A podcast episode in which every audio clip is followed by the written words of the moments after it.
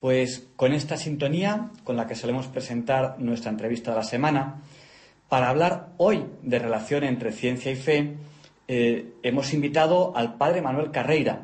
Él es jesuita, tiene estudios de licenciatura en filosofía y en teología y también estudios de máster en física y doctorado en astrofísica, obtenidos en Estados Unidos en las universidades de Cleveland y Washington. Dio clases durante 32 años de metafísica de la materia en la Universidad Pontificia de Comillas en Madrid y de Física y Astronomía en Estados Unidos.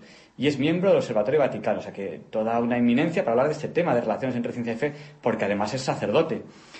Y la primera, bueno, buenas noches, ante todo. Buenas noches a todos. Y la primera pregunta que le podía hacer es, quizá para que nos centremos un poco, en qué consiste el medio de conocimiento propio de la ciencia y en qué consiste el medio de conocimiento propio de la fe y en qué puede haber conflicto o en qué pueden ayudarse ambos. Primeramente voy a distinguir los diversos modos de conocer que el ser humano tiene. Son tres. La experiencia propia, el raciocinio propio y el testimonio de gente que nos comunica conocimiento que nosotros no adquirimos por nosotros mismos. La ciencia es el modo de estudiar la realidad material, nada más.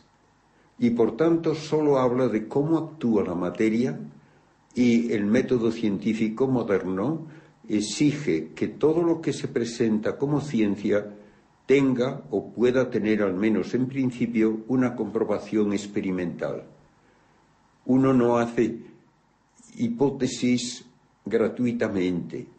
Si no puede tener comprobación experimental lo que uno dice, le dirán, eso es muy bonito, tal vez sea muy hermoso matemáticamente, pero hasta que haya un experimento que comprueba lo que esa teoría implica, no lo tomamos como ciencia.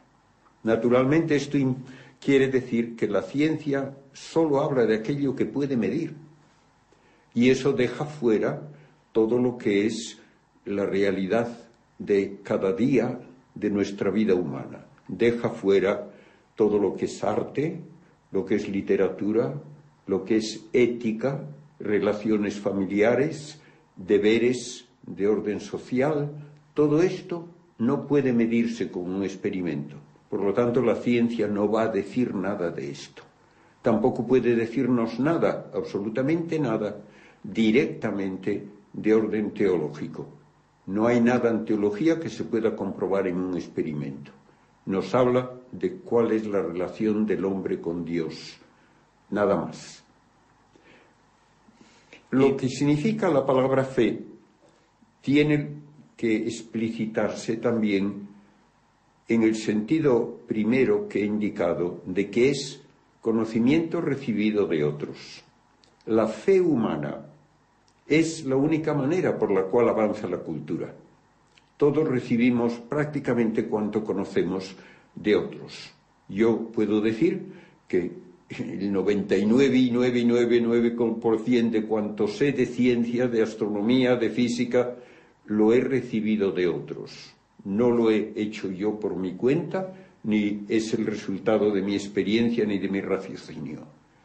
Toda la historia tiene que ser conocida solamente por fe, porque el pasado no es directamente observable ni se puede deducir de una teoría. La inmensa mayoría de cuanto conocemos nos viene por fe humana.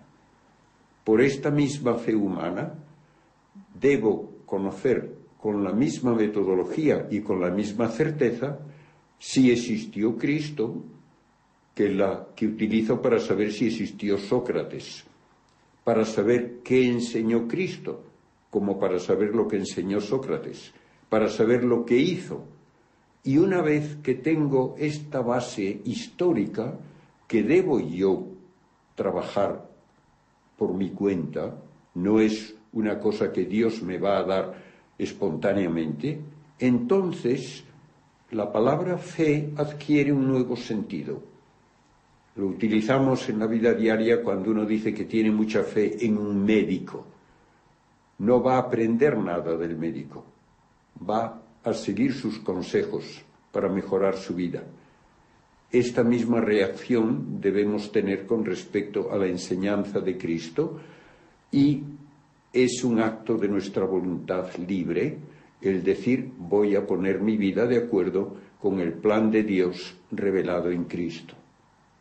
Y finalmente, dentro de la teología, se utiliza la palabra fe para hablar de una virtud teologal que se da en el bautismo a un bebé sin que sepa lo que ocurre.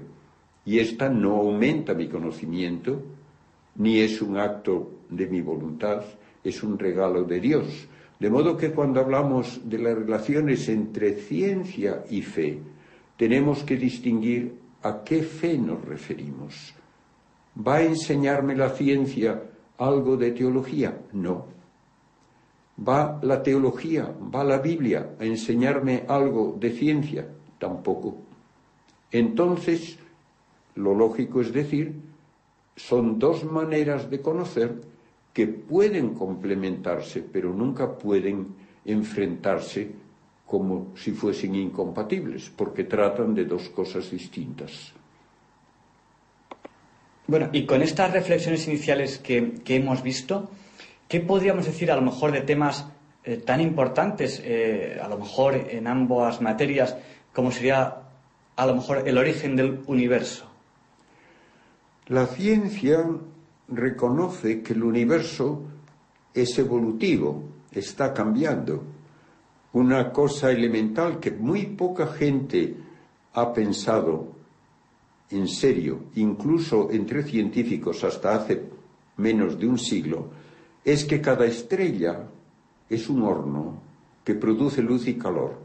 Tiene que usar algún tipo de combustible. Cada estrella tiene una cantidad limitada de combustible. Por lo tanto, termina apagándose. El hecho de que hoy brillen estrellas nos lleva a la conclusión necesaria de que el universo no es eterno, porque ya se habrían apagado todas. Hay que decir, por lo tanto, que el universo tuvo un comienzo y que había antes. La ciencia misma nos dice no había antes. El tiempo no, existe si no existe la materia. Con eso hay que aceptar el comienzo de creación, el paso de nada a algo. Incluso quienes han querido decir que el universo es eterno han tenido que hablar de una creación continua de nuevo combustible para hacer nuevas estrellas. Pero no hay una forma lógica de explicar que hoy brillen estrellas siendo el universo eterno sin acudir a esa creación continua. Y el concepto de creación no entra dentro de la física. La física tiene como su ley más básica que en ningún proceso físico se crea ni se destruye nada. De modo que tengo una idea de la ciencia que me lleva a hablar de un universo que evoluciona a partir de un momento de creación y la teología me dice lo mismo y la filosofía me dice lo mismo. ¿Por qué hay algo en lugar de nada? Es una pregunta que se han hecho físicos eminentes del siglo XX. La respuesta tiene que ser porque ha habido un creador. Si no, no hay respuesta. Eh, ¿Podríamos de forma muy resumida decir que la teoría del Big Bang es muy creacionista, de forma a lo mejor así muy resumida? es una manera científica de hablar de un comienzo real de todo lo que es el universo. Lo que pasa es que la ciencia no dirá que fue un creador personal el que lo hizo, pero tiene que decir que el universo tuvo que tener una razón de existir esa razón no la va a encontrar uno en ninguna ecuación ni en ninguna medida de laboratorio. La ciencia no puede tratar de ese tema. En cambio, la filosofía y la teología nos dan una respuesta coherente. Y ya eh, acercándonos un poco más a nosotros, ¿qué podemos decir desde el punto de vista de la ciencia y de la fe en cuanto al origen de la vida? Una vez más, tenemos que decir que la vida comenzó en la tierra y comenzó en un tiempo que podemos calcular un poco menos por datos científicos, por datos experimentales, de cuatro mil millones de años. La Tierra estuvo como unos mil millones de años sin vida y luego aparece la vida. ¿Cómo aparece? Nadie lo sabe. La ciencia no tiene respuesta para decir ni dónde, ni cuándo, ni cómo apareció la vida. Es un proceso que se supone utilizó las fuerzas de la materia, que utilizó las propiedades de los diversos elementos, tal vez en una charca primitiva, pero si uno quiere decir que sabemos cómo, no, nadie lo sabe. En concreto, se habla muchas veces en términos muy generales y muy optimistas de que si en una charca primitiva hubiese todos los ingredientes adecuados, se formaría la primera célula viviente. A eso yo respondo como físico diciendo, pues haga el experimento. Ponga los ingredientes adecuados en agua destilada y a ver si se forma una célula. Algunos dicen, es que no sabemos si tenemos todos los ingredientes adecuados. Yo digo, le doy una receta infalible. Coja un par de huevos frescos, métalos en una batidora, de esos dos huevos frescos se formarían dos pollitos completos, cada uno con centenares de millones de células de todo tipo. Eche ese líquido en un poco de agua destilada y mire a ver si se forma una célula viviente. No ocurre, naturalmente. ¿Por qué? Porque una cosa es tener los ingredientes y otra tener el programa para que todos esos ingredientes se articulen en un organismo capaz de construirse a sí mismo, como hace el pollito, a partir de la primera célula hasta las plumitas. Y eso no lo da la física ni la química. De modo que no tenemos una respuesta de cómo apareció la vida. Incluso científicos que han hecho los cálculos de la posibilidad de que por azar se forme una única molécula de ADN no hablo ya de una célula, han llegado a una cifra que es totalmente igual a decir no puede ocurrir. Porque si el número de partículas atómicas en todo el universo conocido se dice que se podría escribir probablemente con un 1 seguido de 90 ceros, han calculado científicos que el que se forme la molécula de ADN tiene una probabilidad de 1 en un 1 seguido de 126 ceros. Un trillón de trillones de veces más que todas las partículas atómicas del universo. Entonces, de alguna manera, eh, esa frase que tanto se dice eh, en la calle de hay tantas estrellas que seguro que en algún lugar hay, eh, hay vida, esa seguridad científicamente No hay seguridad alguna. Al contrario, hay más y más la sensación de que no es explicable que aparezca la vida espontáneamente en ninguna parte.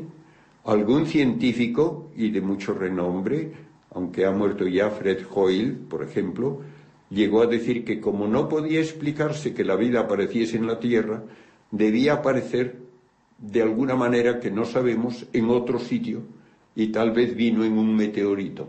Pero eso, claro, no es responder, eso es esconder el problema donde no se ve.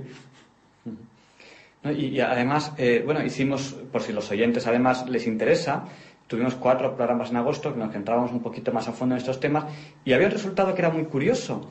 Y es que ya parece, y, y corríjame si me equivoco, parece demostrado que la Tierra en la vida se creó una sola vez y se creó justo cuando se empezaban a dar las condiciones para que se crease y no, y no ha habido en ningún otro momento creación de vida, que eso sí hubiésemos sido capaces de detectarlo por algunos mecanismos físico-químicos. todo eso es correcto. Toda la vida en la Tierra parece haber tenido un único origen y usa los mismos aminoácidos y usa la misma química del carbono de la misma manera.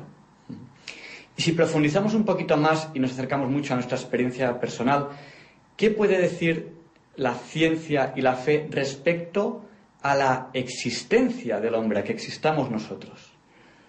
Ahí la ciencia debe primero definir qué significa materia y qué puede hacer la materia y qué no puede hacer. Y la ciencia define a la materia por su actividad.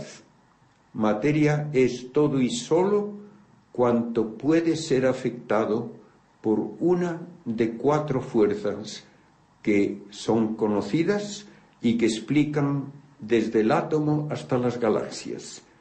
Una es la fuerza gravitatoria de gran alcance que forma las grandes masas del universo. La segunda es la fuerza electromagnética que da la consistencia a los objetos de nuestra vida diaria, su dureza, su peso, incluso como una estructura coherente que permite que haya química, que permite que haya biología, y dos fuerzas que funcionan solo en el átomo para darnos lugar la variedad de átomos que tenemos en el sistema periódico, desde el hidrógeno hasta el uranio. Pues bien, ciencia es todo y solo lo que puede ser afectado por una de esas cuatro fuerzas. Y eso implica partículas, energía, vacío físico, espacio y tiempo. ¿Y qué puede hacer la materia usando esas cuatro fuerzas? Puede solamente modificar a la materia. No puede hacer otra cosa. ¿Qué es el ser viviente? Una estructura fundada en las fuerzas, en la fuerza electromagnética, pero utilizando átomos adecuados para producir un conjunto de subestructuras con un programa que permiten que se forme a sí mismo el organismo, que crezca, que se reproduzca, que se mantenga a lo largo del tiempo, extrayendo energía de su entorno y que permite también que ese organismo evolucione. ¿Qué es el resultado de la evolución? Un cambio de orden orgánico, nada más. ¿Puede la ciencia explicar con esas cuatro fuerzas el que yo escriba una poesía? No. ¿Puede explicar que yo tenga un sentido del deber? No. ¿Puede explicar el valor artístico de un cuadro? No. ¿Puede explicar que mi brazo se doble cuando yo quiero? libremente? No. De modo que en el hombre lo más obvio de nuestra experiencia es que tenemos un modo de actuar que no es el resultado de física y de química, ni de ecuaciones, ni de cálculos matemáticos. La mayor parte de la humanidad no sabe nada de matemáticas. La mayor parte de la humanidad piensa y quiere libremente sin tener para ello noción alguna de ciencia. De modo que en el hombre hay que admitir una causa distinta de la materia para explicar que pensamos, que tenemos libertad, que somos responsables de nuestras acciones, y esa causa no puede ser materia. Entonces, ¿cómo aparece el hombre? Tiene que aparecer un organismo que luego recibe esta nueva realidad no material que llamamos el espíritu humano y que sólo puede venir directamente por un creador también no material, un creador que es puro espíritu, que debe ser también el que dio origen al universo, se necesita para explicar que en el hombre haya esta realidad que no es materia. Por eso la Iglesia admite que a lo largo de millones de años pudo prepararse la materia del cuerpo humano por evolución, pero finalmente el paso de un ser viviente no inteligente al hombre inteligente exige la creación del alma. Eh, sin embargo, mm, yo entiendo, y corríjame si me equivoco, que si de algo tenemos certeza es que la vida tiene un fin y que el universo también tiene un fin, es decir, con un fin me refiero a que se acaba, además de que a lo mejor tenga un fin como objetivo. ¿Qué podemos pensar a través de la ciencia y a través de la fe respecto a la terminación de la vida y del universo, que parece ser, con certeza, que se va a producir en algún momento? Hay un libro de un físico famoso, premio Nobel, Steven Weinberg, que se titula Los tres primeros minutos y habla del origen del universo del Big Bang. Y el libro termina con una frase verdaderamente sorprendente y desoladora. Dice, cuanto más conocemos el universo, más absurdo parece. ¿Por qué dirá es un científico? Porque él ve como absurdo que se haya creado un universo maravilloso, que haya desarrollado tantas cosas hermosas a lo largo de miles de millones de años y luego que se destruya todo. Pero la ciencia no nos da una alternativa. Se apagarán todas las estrellas, se desharán todas las estructuras y el universo debe terminar como una inmensa burbuja de vacío, oscuridad y frío. Y entonces él dice, ¿para qué todo? Y naturalmente la ciencia no da una respuesta. Incluso hay gente que con una obsesión de que el universo no puede terminar así, dice, es que se recicla. Naturalmente, un reciclaje puede parecer una solución si no se pregunta uno qué ocurre al nuevo universo reciclado, pero le va a ocurrir exactamente lo mismo. Se va a acabar entonces no se evita una cosa absurda por repetirla muchas veces. O se dice que el universo ha cumplido su cometido porque en el ser humano hay una realidad que no acaba, que no depende de procesos físicos, que es el espíritu humano, y que esa realidad puede subsistir aunque se apaguen las estrellas. Si no se admite esto, entonces realmente el universo sería absurdo. Ahora, en nuestra teología se nos dice más. Se nos dice que no solo el alma humana va a sobrevivir al final negro y oscuro y frío del universo, sino que nuestro propio cuerpo también está llamado a un modo de vida que no entendemos, una resurrección que dará la existencia al ser humano total, pero ya sin límites de espacio y tiempo. Esta respuesta puramente teológica la da el cristianismo basándonos en la enseñanza de Cristo y en la resurrección del Señor. Pues eh, muchas gracias. Hemos entrevistado al padre Manuel Carreira, que es jesuita, tiene estudios de licenciatura en física y teología y también estudios de máster en física y doctorado en astrofísica, obtenidos en Estados Unidos en las universidades de Cleveland y Washington. Dio clases durante 32 años de metafísica de la materia en la Universidad Pontificia de Comillas en Madrid y de física y astronomía en Estados Unidos y es miembro del Observatorio Vaticano.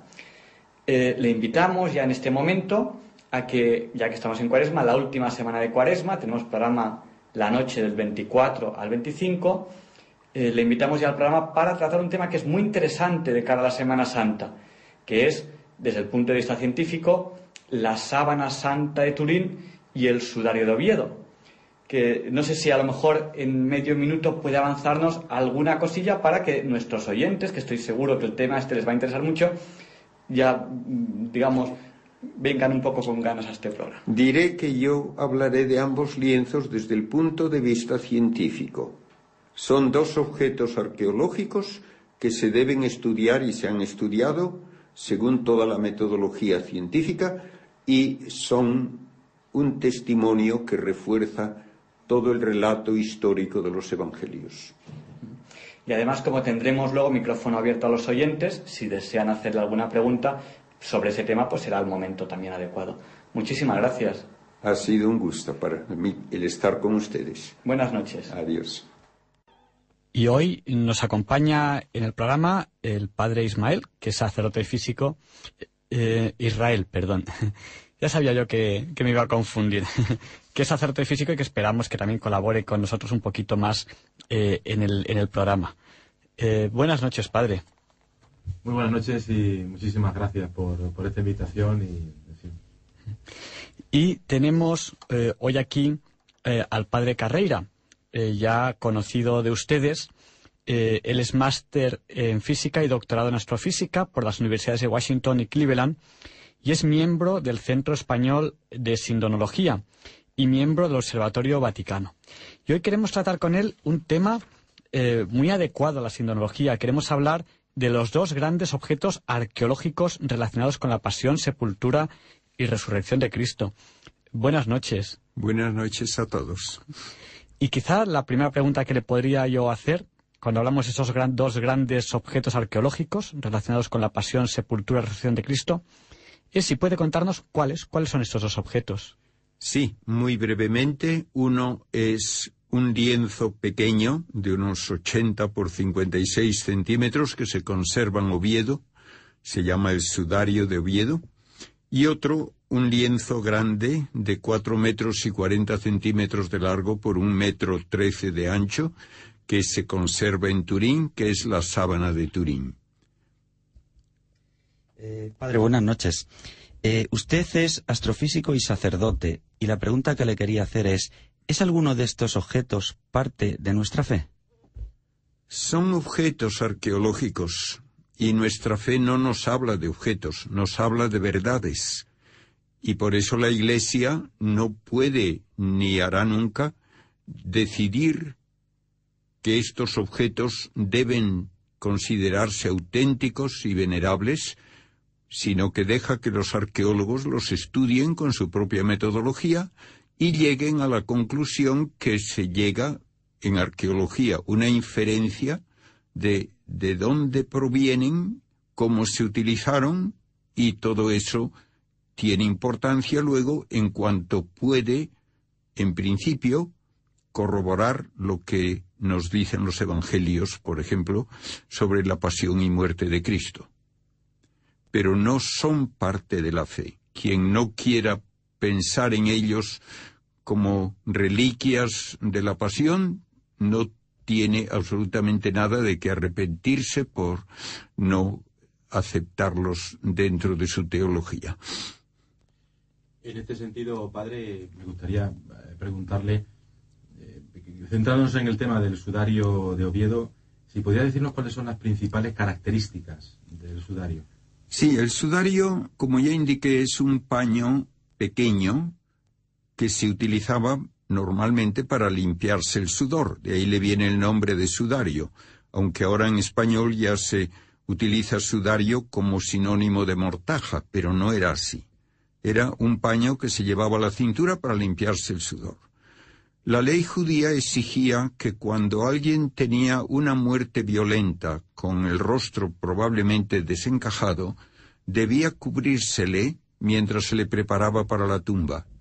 Y hay indicaciones de que este lienzo fue puesto sobre una cabeza ensangrentada, primero en una posición vertical, como sería de alguien que está en una cruz, y luego doblado y desdoblado alrededor de toda la cabeza mientras se le preparaba para la sepultura. Eso es, por tanto, lo que puede verse allí. Un lienzo con manchas de sangre que ha salido probablemente en su mayor parte por la nariz y la boca, mientras se movía el cadáver, sangre cadavérica, aunque hay también unas gotas de sangre vital correspondientes a heridas punzantes que recogió cuando estaba alrededor de la parte posterior de la cabeza. No hay imagen alguna, solamente manchas que los forenses pueden reproducir en el laboratorio y que nos dicen cómo ese lienzo estuvo en contacto con un cadáver durante varias horas. ¿Cómo llegó ese sudario a Oviedo? Podemos decir en general que hay una tradición de que ese sudario estuvo en la parte sur de España y concretamente en Toledo y cuando la invasión árabe los cristianos llevaron reliquias hacia los montes del norte, donde podían pensar en resistir la invasión, y entre ellos estaba este sudario del Señor. Y ha estado en Oviedo, por lo tanto, desde el siglo VIII. Eh, usted nos ha hablado de unas conclusiones a las que se puede llegar con medicina forense eh, respecto al sudario de Oviedo. ¿Hay más conclusiones en las que se puede llegar con este sudario?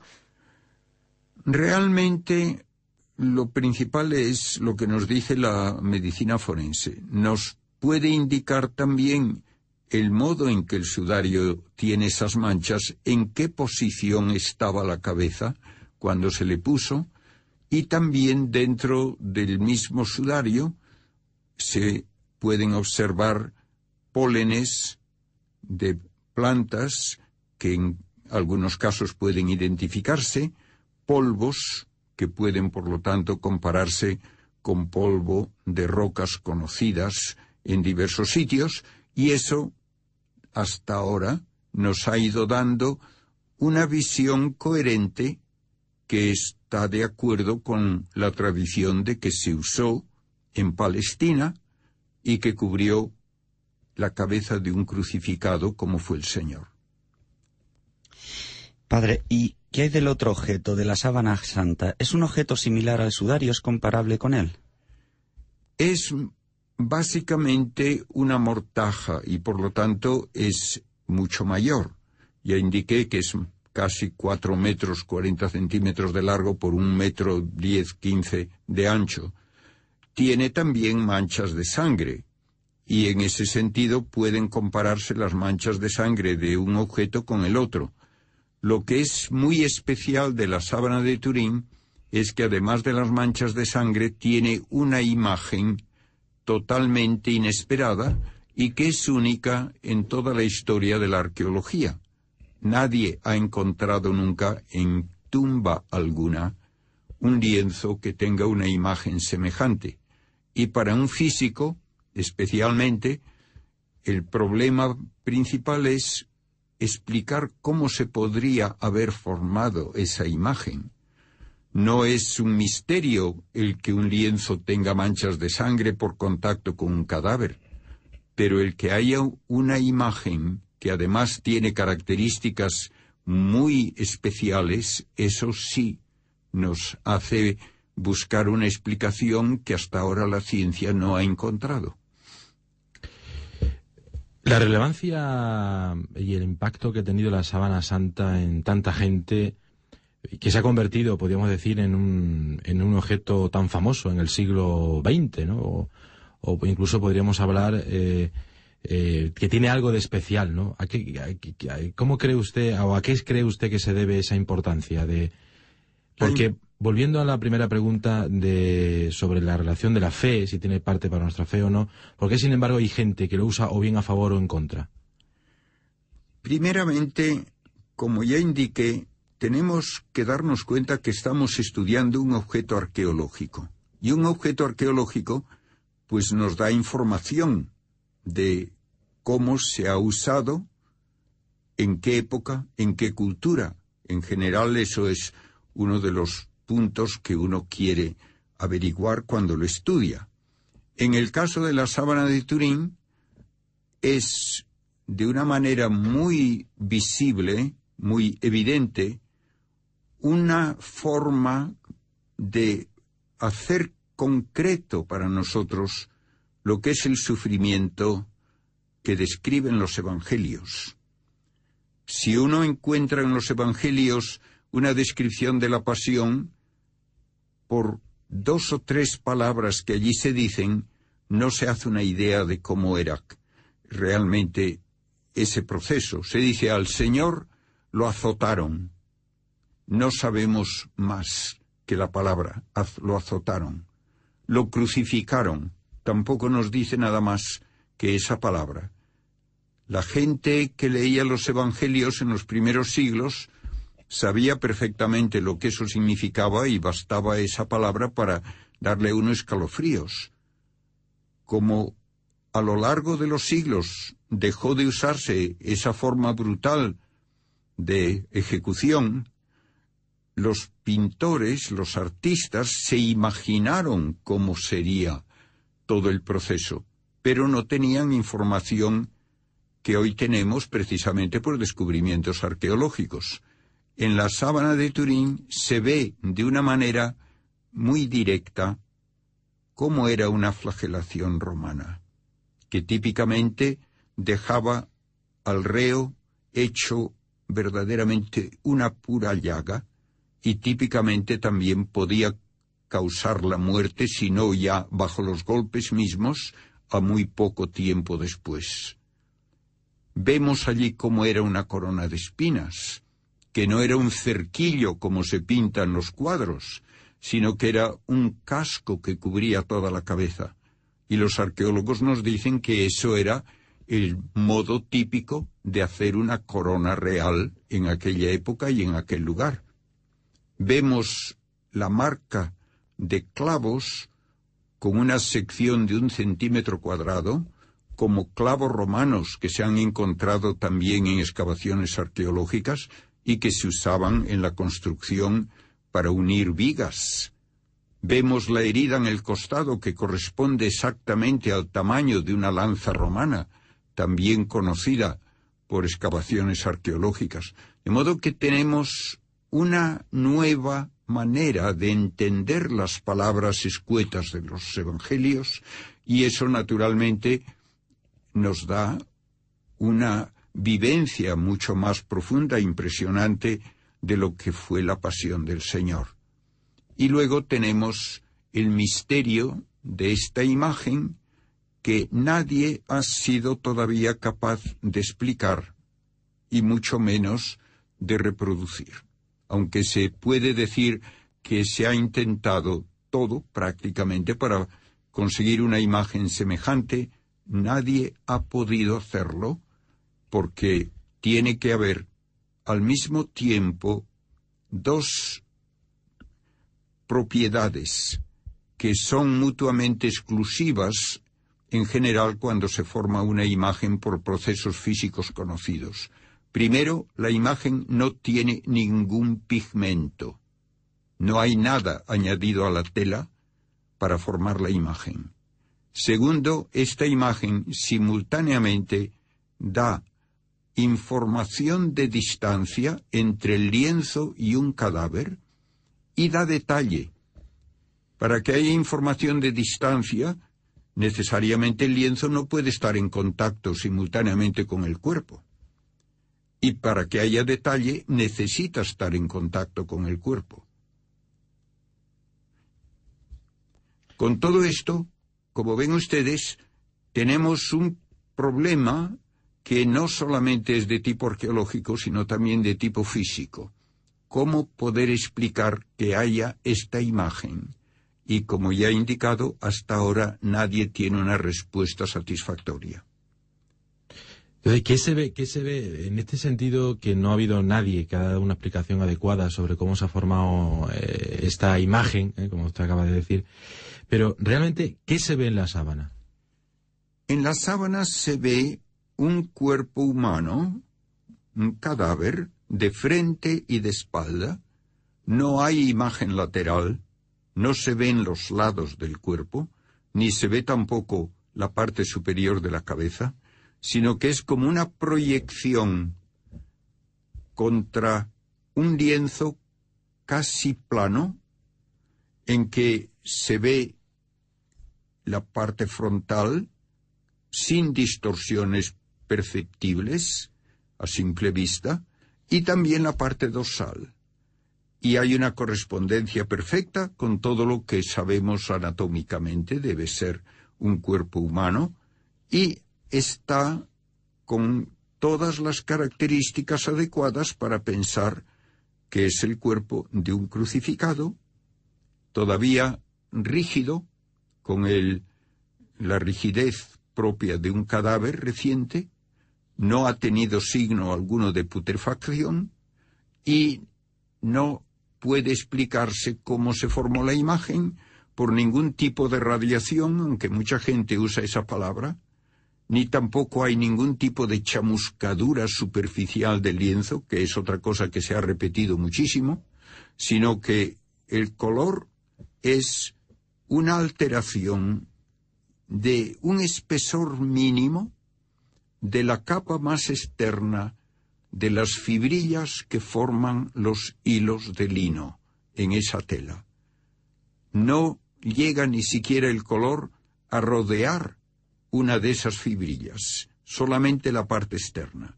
Y esto realmente desafía todas nuestras ideas de cómo puede formarse una imagen.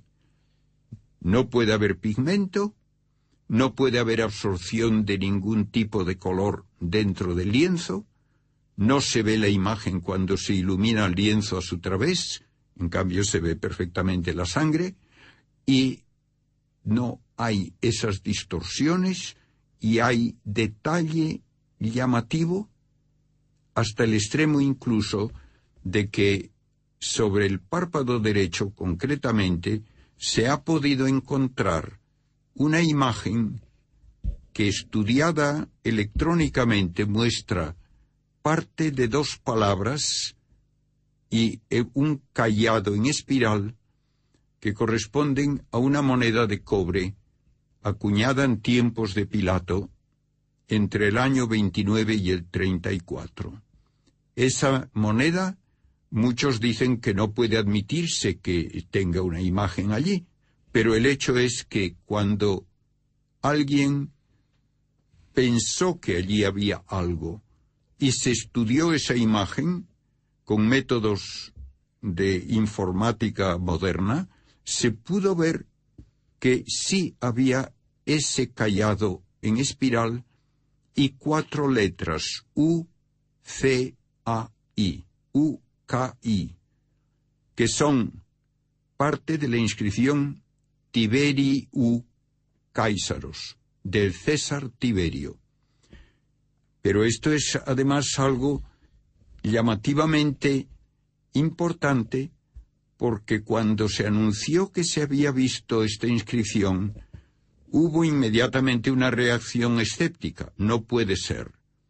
Y la prueba de que no es verdad sino una ilusión, se dijo, es que la palabra Caisaros, César, en griego tiene que escribirse con K. Y en cambio allí la inscripción se decía que tenía una C. Bien, eso es una objeción muy seria y llevó inmediatamente a que se buscase en una colección de monedas en Chicago si había alguna moneda que tuviese esa falta de ortografía. Y se han encontrado cuatro. Y los expertos en monedas decían que no podía ser verdad que hubiese una moneda con esa falta de ortografía. Y luego también los expertos dijeron que no podía haber una moneda que tuviese la posición que se veía en la sábana de las dos palabras Tiberiu y Caisaros, y se ha encontrado una moneda que tiene exactamente esa misma disposición. De modo que, como físico, yo aprecio que alguien haga una predicción de qué debe observarse, y especialmente si esa predicción parece totalmente absurda, si luego se confirma que se ve eso, entonces yo ya lo tengo que tomar en serio. Recordamos a nuestros oyentes que estamos hoy hablando de los dos grandes objetos arqueológicos relacionados con la pasión, sepultura y resurrección de Cristo, aquí en Diálogos con la Ciencia en Radio María. Para eso tenemos aquí al padre Manuel Carreira, máster en física y doctorado en astrofísica por las universidades de Washington y Cleveland, miembro del Centro Español de Sinología y miembro del Observatorio Vaticano. En este programa tenemos vocación de dar paso a nuestros oyentes. Y para ello, lo haremos enseguida, quisiera hacerle la última pregunta antes de dar paso a nuestros oyentes, que es si existe alguna relación entre estas dos reliquias de las que usted nos ha hablado. Para relacionar ambos paños, tenemos que acudir a médicos forenses, que de la misma manera que en un juicio criminal pueden decirnos algo sobre paños manchados de sangre, para ver si corresponden al mismo cadáver o no, en este caso, habiendo estudiado ambos lienzos, han llegado a la conclusión de que ambos estuvieron sobre el mismo cadáver, sobre la misma cabeza, concretamente el sudario de Oviedo y la sábana de Turín, la parte de la cabeza. Coinciden de una manera extraordinaria las manchas de sangre de heridas punzantes en la nuca y coinciden también las manchas de la parte frontal del rostro, tanto que hasta el tamaño de la nariz es exactamente el mismo. Muy bien, pues como es habitual en nuestro programa y siendo ya las 0 horas y 35 minutos, les abrimos el micrófono a ustedes, nuestros oyentes, para que nos den su opinión sobre los temas que hemos tratado hoy.